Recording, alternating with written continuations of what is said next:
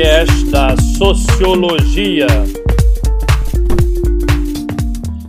Olá, meu amigo e minha amiga do saber, tudo bem com você? Tudo tranquilo? Estão estudando?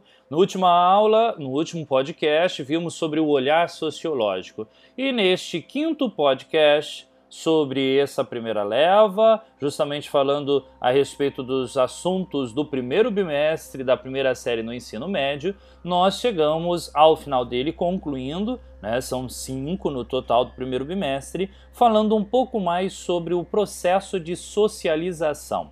Veja bem, nós estamos justamente compreendendo a respeito do senso comum, lá nos primeiros podcasts falamos sobre isso, senso né, que a maioria das pessoas já nasce e a gente vai se habituando a isso, que a gente escuta, acredita e pronto. E o conhecimento científico. O conhecimento científico é o próximo passo, que é aonde você tem a sociologia como ciência da sociedade, a ciência das relações sociais do indivíduo, da sociedade, essas relações que nós vamos construindo. E de que forma tudo isso vai acontecendo? através das formas de sociabilidade que nós vamos vivenciando, a socialização que nós vamos tendo. Então, como é que a gente faz isso, professor? Como é que a gente aprende? Por que você frequenta, por exemplo, a escola? Eu faço a pergunta para você. Será somente uma decisão pessoal da sociedade, da sua mãe, do seu pai, ou é uma decisão sua? É, ou seria duas respostas ao mesmo tempo? Bom, vamos lá. O sociólogo Anthony Giddens, ele observa que uh, uma das tarefas da sociologia é investigar nas conexões entre a sociedade, que a, a própria sociedade vai fazendo entre nós, entre aquilo que nós fazemos, entre as outras pessoas, entre toda essa circunstância. Para ele, as nossas atividades tanto moldam o mundo social ao nosso redor, como, ao mesmo tempo, são modeladas por um mundo social. É, elas são moldadas, modeladas, a gente vai se adequando. Você é, é, não tem opção de moldá-las assim do nada ou a bel prazer seu. Ou você aceita ou não aceita. Existem regras, essas regras estão ali na sociedade, muitas delas estão há séculos e elas vão é, se mudando, se modelando de acordo com cada sociedade. É possível mudar? É, mas existe todo um processo que acontece. Veja bem, é, observe que o que você acha de obedecer regras ou cumprir ordens, ali você é, fica bem ou não, depende de cada coisa. É provável que você e muitos dos seus colegas dizem, dizem que não sabe, não apetece, não gostam de obedecer regras. E alguns até afirmam de não gostar literalmente, bate no peito, eu faço a minha vontade, eu faço o que eu quero e assim por diante. Não se trata muito bem a respeito disso. Trata-se do viver em sociedade e esse viver em sociedade ele perpassa obedecer algumas regras que estão para além das nossas escolhas. Ou você obedece ou não, você tem que se adequar a elas, você vai se adequando a respeito disso. É muito interessante você perceber que nós, quando nascemos, nós vamos aprendendo e esse aprender significa o processo de socialização.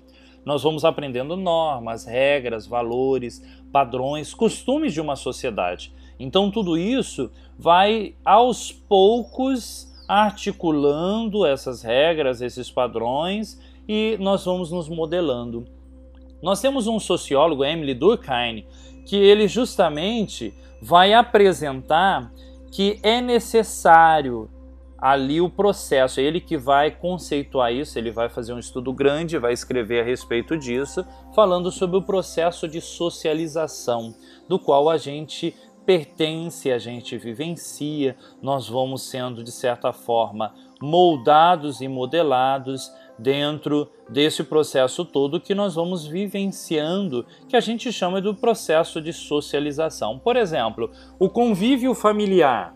O convívio familiar com os vizinhos, com os amiguinhos, quando somos pequenos, o frequentar a escola, a própria televisão, a, a igreja que você frequenta, ao culto, ou qualquer coisa é, que diz respeito a respeito de, desse, desse processo, ele é e ele perpassa o processo de socialização. Ele vai como um quebra-cabeça, né, ou até mesmo como um jogo de dominó, encaixando cada peça no seu modo. Por isso que eu te chamo a atenção que existem diferentes processos de socialização. Né? entender essa sociedade significa a gente olhar para ela e entender que existem as desigualdades, que promovem formas diferentes de socialização. Desigualdades como entre um grupo social e outro, entre os pobres e ricos, entre alguém que nasce é, num país de guerra, onde acontecem N guerras, e outro país pacífico. Né? Essas diferenças justamente são seguidas por contextos históricos que a gente vai observando que acontece. A socialização acontece de maneiras diferentes, de acordo com o contexto, com a história, com cada processo. E aí eu gostaria de chamar a atenção para dois tópicos. Você pode até anotar isso. Bom, a princípio, todo o processo de socialização começa aonde? Na família. E existe o processo de socialização que Emily Durkheim vai dizer que existe. Primeiro, o processo formal. Segundo, o processo informal. Como assim, professor, processo formal? O processo formal ele, ele é conduzido né? E a, uma das características que ele tem de formalidade, né, junto às instituições, às escolas, às igrejas. E o informal, ele acontece logo de cara, de início, na família, na vizinhança, na exposição a meios de comunicações, na TV e assim por diante. A família, por exemplo, é um espaço privado das relações de intimidade e afeto. Por isso que muitas vezes a gente vê confusões ou de gente que não obedece regras, né, picha muro ou não sabe obedecer, e você vai olhar na família dele não existe nenhuma regra, faz o que quer, do jeito que quer, da forma como quiser. Tudo isso acontece e começa da família. O espaço ali é onde ele vai aprendendo a obedecer às regras de convivência, de lidar com as diferenças de lidar com essa diversidade. E os espaços públicos, professor?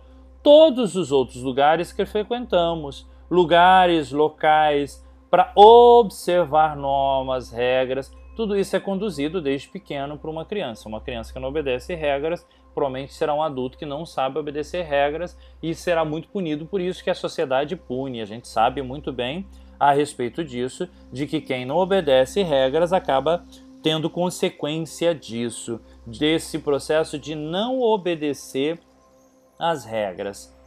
Entenderam, gente? Processo formal e o informal. Gostaria de agora, nesse último passo, trazer para vocês a respeito do que falam os sociólogos, como Karl Marx, Emily Durkheim, Max Weber, né, a respeito desse, dessas relações do indivíduo da sociedade que se caracteriza como um processo de socialização.